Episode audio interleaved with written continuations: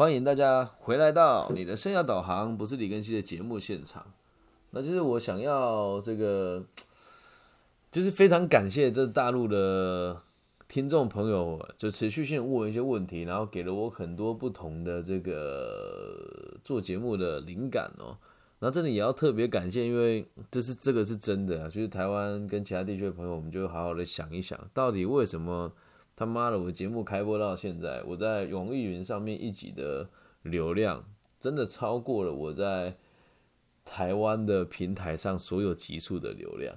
那我只能说，可能的呃基数不一样了。再好一点，好像台湾的市场就真的都是还还是比较喜欢那一些，对。那一些所谓市场包装过的老师，所以 I don't know，我要继续做。那为了庆祝这个是第，这是真的哦，这是这是今天也是我第一百位微信的粉丝加入我的好友，然后又刚好这位陕西小哥哥呢也问我这是第十个问题，我觉得在这两个双重夹击之下。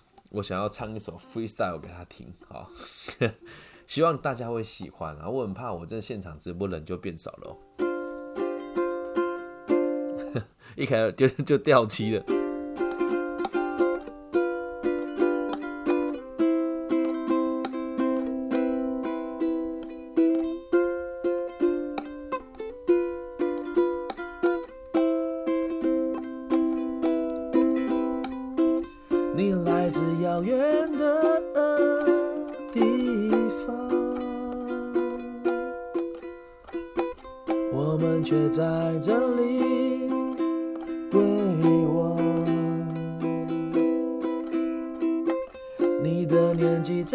十八九岁，人生充满着各种烦恼。你今天问的问题叫做人生的意义，到底我们追求什么事情？我希望。我的节目可以陪你。好，有唱就好，有唱就好。对，那如果大家就是一种心意嘛，如果听了喜欢，我们以后节目就是定期的 freestyle 啊。好，进入正题了。谢谢这位陕西的小哥哥的来信问答，你觉得我人生的意义哦。然后你跟我说，因为你这个年纪听了我的这个节目之后，你开始反思你的人生啊。结果你去问你的同学们说人生意义是什么，结果被同学 被同学说有病。我觉得你实在太可爱了，但是我必须得讲，你遇到问题跟我现在遇到问题是差不多了啊。谢谢这个现场的朋友说好听啊，感谢感谢感谢。啊，我只能说你真的是辛苦了，就是在你十八九岁就开始。跟我一起学习信奉个体心理学，是一件很有挑战性的事情啊！我个人认为，然后这个也也要跟你分享哦，因为我觉得这一集就是有点类似于对着你说话哦，就是你这么年轻来看这些东西，对你来讲，我个人认为帮助是很大的。因为最近我们在台湾有一个新科导演哦，叫做佑成啊，我都叫他小保罗。他也是在他初中三年级的时候跟我们相遇的，所以他现在以，因为他本来就是一个不大在意别人评价的人啊，所以他今年也，我觉得这也是很值得骄傲的事情哦，就是他也拿下了全台湾的这个青年的电影比赛的第三名，那接下来也要开始往他的电影之路迈进哦，所以如果你你想要在这么年轻的时候就就开始学习跟理解这些学问哦。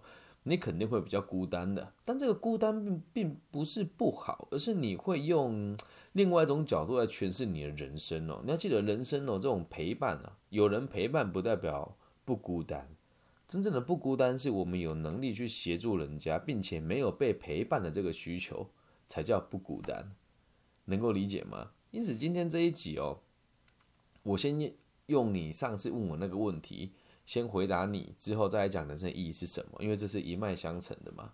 你说我们看阿德勒的这个目的论哦，这呃这个《被讨厌的勇气》这本书里面一直在讲因为所以因为所以，不是都说了先有结果呢？为什么还会因为所以呢？这个问题我觉得问的很棒，来听清楚了，这个问题是这么是这样子的，因为某一个你期待的结果，所以你去行动它了，能够理解吗？因为某一个你期待的结果，所以你去行动了。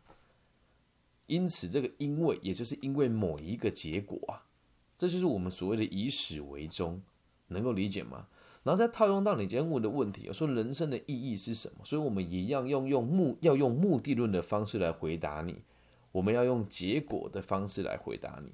好，那这时候就要再帮帮再再帮大家总复习一次哦，因为在不同的疑虑之下，用不同的方式来解答，你会看到相同的答案，但我们还是得花一点时间整理给你听哦。哎，人哦，每个人的人生意义都是为了追求优越的目标。我们得先了解什么叫优越的目标。优越的目标就是希望自己可以也有能力在群体之中对别人产生影响，并且让他人关注到，这个就叫做优越的目标。就很像啊，你现在在。这个年纪会去想到底人生的意义是什么？你就是你会想要去探索自己的需求。那为什么你得探索自己的需求？为什么你想这么做？因为你希望自己可以更加的成熟，可以更快速的去达到你要的目标。那如果你身边没有其他人，你就不会去认真的达成你的目标。我知道这样讲很多人很难接受。我们每个人工作跟每个人追求都是为了其他人。你说有的人很自私，只是在他们只是在不自觉的状况之中做到这件事。再怎么自私的人，也是希望自己可以占有很多的资源，然后可以让别人看重他。所以这也是一种优越的目标。再重复一次，优越目标是让别人可以关注你，并且你对其他人能够产生影响力，这就叫优越的目标。所以我们讲人生的意义哦，每个人都在追求这件事情。那为什么有些人追求了？就比较糟糕一点。我们现在先讲第一层哦，每个人都是为了被尊重跟被别人关注而努力的。好，那你讲那这么做的意义是什么？那我们就要再再往后讲到一个我们在节目里面很常提到的名词，叫做生活风格啊。那我相信你应该有听过我讲这个东西，但是可能你了解的不是很透彻，因此今天才会问我这个问题嘛。所以我们再让它精辟一点来跟大家分享。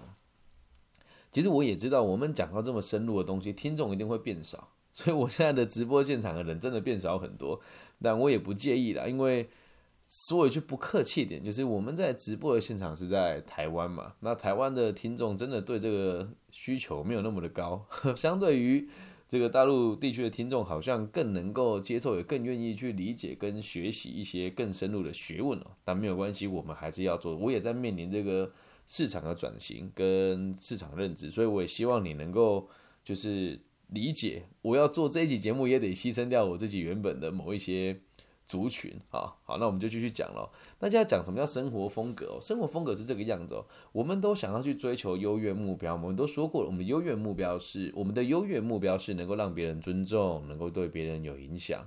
那这个目标出现了之后呢，我们要怎么才能够达到它？叫做行动嘛。我们要行动才能达到我们说的优越目标，被关注跟有能力照顾别人。那这个时候呢，你要怎么样才会行动？人这种生物很有趣，都是有感觉了你才会行动，对吧？那你的感觉从什么地方来呢？啊，你的感觉从什么地方来呢？你的感觉会来自于你过去所达到的每一个目标。所以讲到优越目标这个词的时候，你要去想，你人生有达成什么目标过吗？好，当你达成某个目标，即使它不是那么百分之百优越，你人有所进步，人生有所求了，能够让自己看到明确的成长了。这时候你追求过的事情、经历过的难过、开心、痛苦，就会变成你的经验，而你的经验呢，就会赋予你解释事情的能力。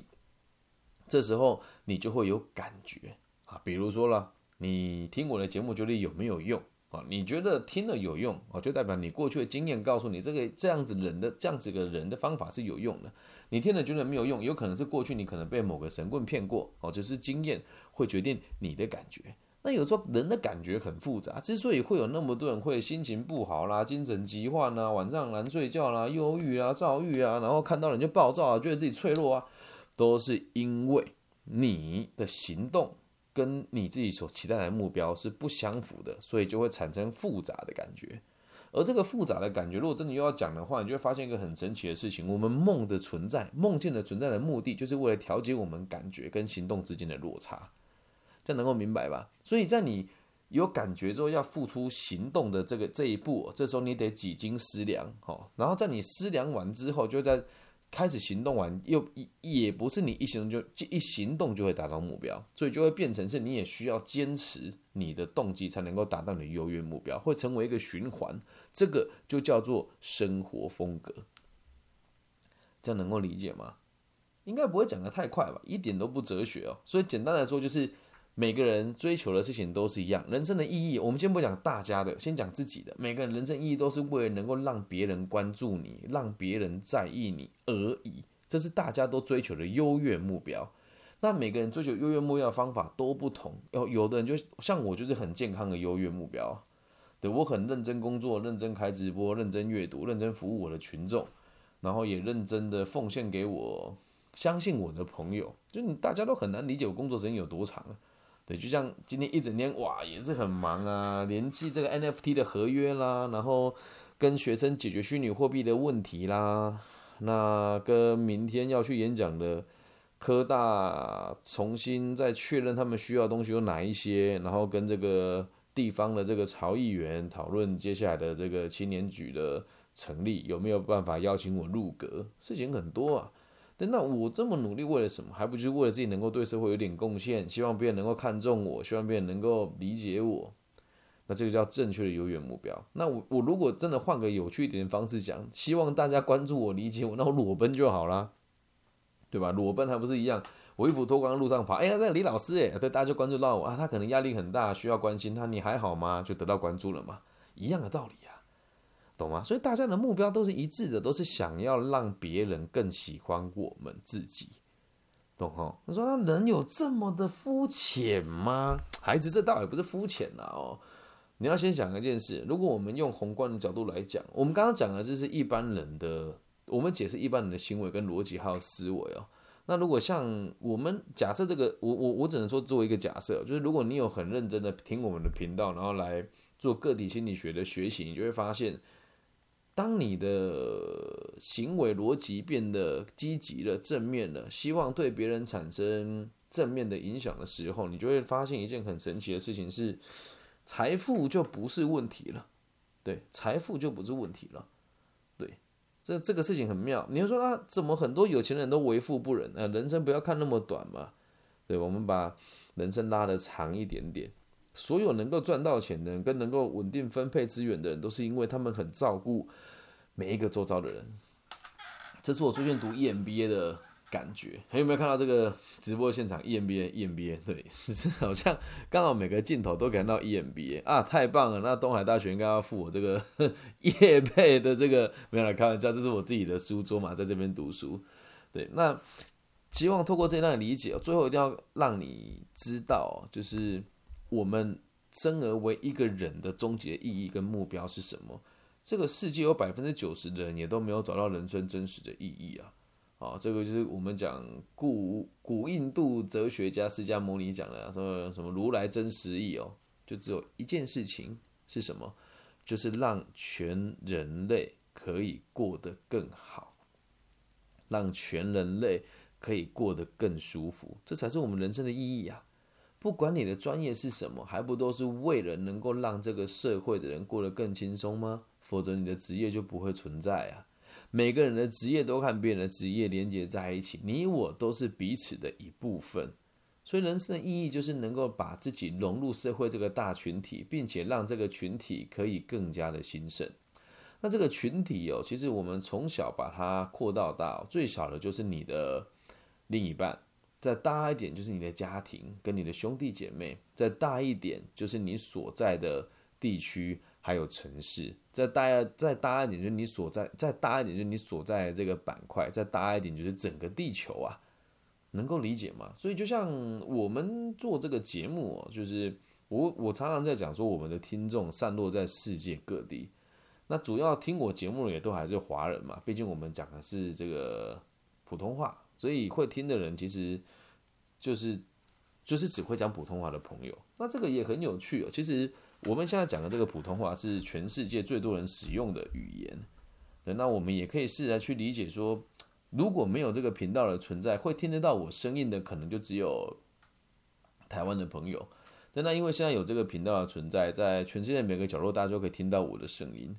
那所以有这个想法之后，我的格局就也就不一样。所以在你现在这个年纪，十八九岁，你要去讲你的专业可以为这个社会带来一点什么。那当你这个专业发发展到最高的等级的时候，你又可以为别人做哪一些事情，懂吗？那当然，如果我们不信奉个体心理学的话，人生过得开心就好，那么努力干嘛？人家还不是得过且过？这世界上百分之九十人都是随随便便过一辈子的啊！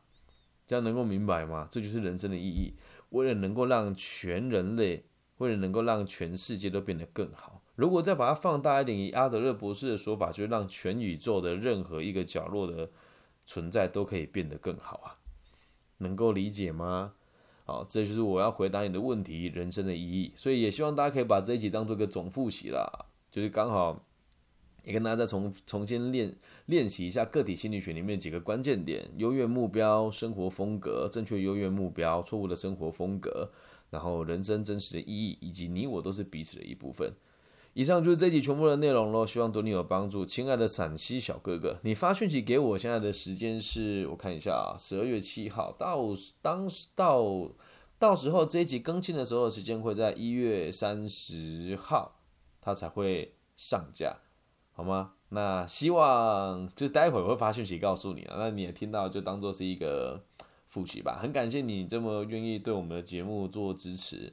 然后也很感谢每一个愿意跟我互动的朋友，真的我由衷的感觉到很幸福，是有人愿意听我说话，真的这是何其幸福的一件事情，这是真的何其幸福，就大家愿意听我说话，很开心。对，因为其实你真的要讲做节目，真的被帮助到人，其实是我自己，因为我很喜欢跟别人分享我所看到的世界。但是很可惜的是，我的家人跟我亲密的朋友，大部分人都不会想要听我讲这些话，所以有时候会看到他们做一些笨事哦，就是 在我的角度就是笨事，就是那为什么你们不相信我？我知道这个想法有有点自负，就是我觉得以台湾人三十几岁的男人当中，我算是已经很有智慧的。你们不听我的话，然后去听外面的一些人牛鬼蛇神做一些奇怪的建议，对，那我就觉得有点可惜。但是在这个节目跟这个频道当中。我觉得也有点像自顾自的说话吧，就没有人会制止我说话，然后也不会有人提出反驳的意见。虽然我很喜欢听人家反驳我，但大部分人反驳我的逻辑跟立场都非常奇怪，所以我也不大能够去接受他们。然后也谢谢现场的朋友跟我分享说，感谢我愿意跟你们分享。其实没有，其实我才真的感谢大家愿意听啊，嗯，真的非常感谢大家愿意听哦。所以大家如果有任何的问题，我们会通过这样子的方式来回答你。不过想说回来就是。我最近有遇到一些听众，就是他们的需求比较高，就是会一直说你有空吗？可以找你聊聊吗？不是我不愿意，是如果我们能够把问题聚焦，我的角色是可以陪伴你的，但是你这个聊聊，你可以告可以告诉我你想要聊什么，懂吗？那这个也是一个很难取舍的点呢。我我没有弥赛亚情节哦，弥赛亚情节就是要透过节目来证明自己的价值，因为说到底，大家可能很难理解，我的节目是每天花大概一个小时的时间录制的。几乎每天，除非我有重大的事情要做，对，不然大大概就是一天一个小时。很多人说哇，你好用心哦，其实也没有，这就是别人拿去看比赛啊、打电动啦、看剧的时间，只是我拿来做节目而已啊。嗯，好了，就这样了，谢谢大家愿意听我说话，也希望陕西的小哥哥可以尽早的找到你的人生的意义。我相信听完这个，应该大概就找到了吧。那如果你想要更深入的理解，说。老师，我针对自己的科系，那以后对社会的这个贡献到底在什么地方？你可以再告诉我你的专业是什么，然后我们再做更深入的探讨。以上就这集全部的内容了，希望你会喜欢。那大陆区的朋友，如果你有喜欢的话，帮我在网易云的频道分享、按赞加订阅。我们还是很健康的，以每天三到五人的方式在成长，耶。那其他地区的朋友，我只能讲要加油啊，因为看起来市场的反应好像不大。然后我看这个台湾的排行榜，是越看越觉得疑窦见鬼了。就这些人的粉丝、专业演讲时数，还有这个流量，都比我还要小很多。他们的排名比我更前面呢。对我觉得很有趣。商道平台就是呼吁你是怎么一回事啊？能不能客观一点？是真的想要把我们这群很优秀的媒的自媒体都逼到其他地区去吗？对，但我觉得不会了，我会继续努力做的。那我已经很久没有寄信给这个托管平台，暂时应该也不会，因为他们不会鸟我。我还记得最近在跟我讲说，李先生，曝光你的频道不是我们的职责，我们只只需要帮你上架，所以不需要跟你交代那么多。然后讲完这句这句话之后。那个另外一个，就台我们台湾有一间很有名的大学嘛，就是做传播的，直接讲出来无所谓了，就四星啊。那我就问你，四星大四星大学传播学系哪一个人的自媒体频道的流量比我高？哪一个人在全球知名度比我高？然后呢，他端钱 给四星大学的学生做研究，结果他们来专访我，怎么回事？对吧？所以呼吁呢，就是。在台湾的念传播学系的各位同学，或者传播学系的老师，能不能听一听啊？你要让你的孩子学旧妹东西，学到什么时候？拜托你们，真的把脑袋打开好吗？但无所谓啊，学生自己也有责任啊，学生自己也有责任啊。就像那个世新大学同学来找我访问完之后，也不会再问我接下来自媒体该怎么做啊，他们也只是做做样子嘛。对啊，所以也希望大家能够喜欢这个节目。我讲话比较直接，也很坦白，但是就蛮有用的啊。不喜欢就不要听，反正也是做兴趣的。那如果喜欢，也希望大家可以透过各种不同的方式支持我。好，以上就这些全部的内容。然后最后也希望大家可以找到一个听完节目之后找到一个让你舒服的角落，然后可以留。呃，就是闭上眼睛，祝福这个现场的每一个朋友，然后听这个节目的在不同角落的每一个人都可以平安、顺心、健康。我爱你们，希望我的节目能够对社会有更多稳定的这个作用。拜拜。